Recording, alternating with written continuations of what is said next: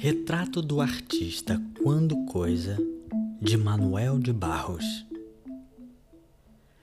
A maior riqueza do homem é a sua incompletude. Nesse ponto sou abastado.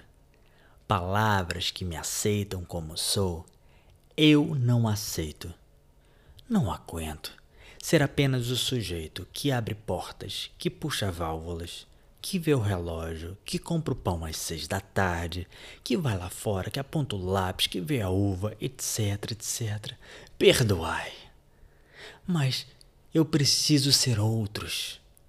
Eu penso renovar o homem usando borboletas.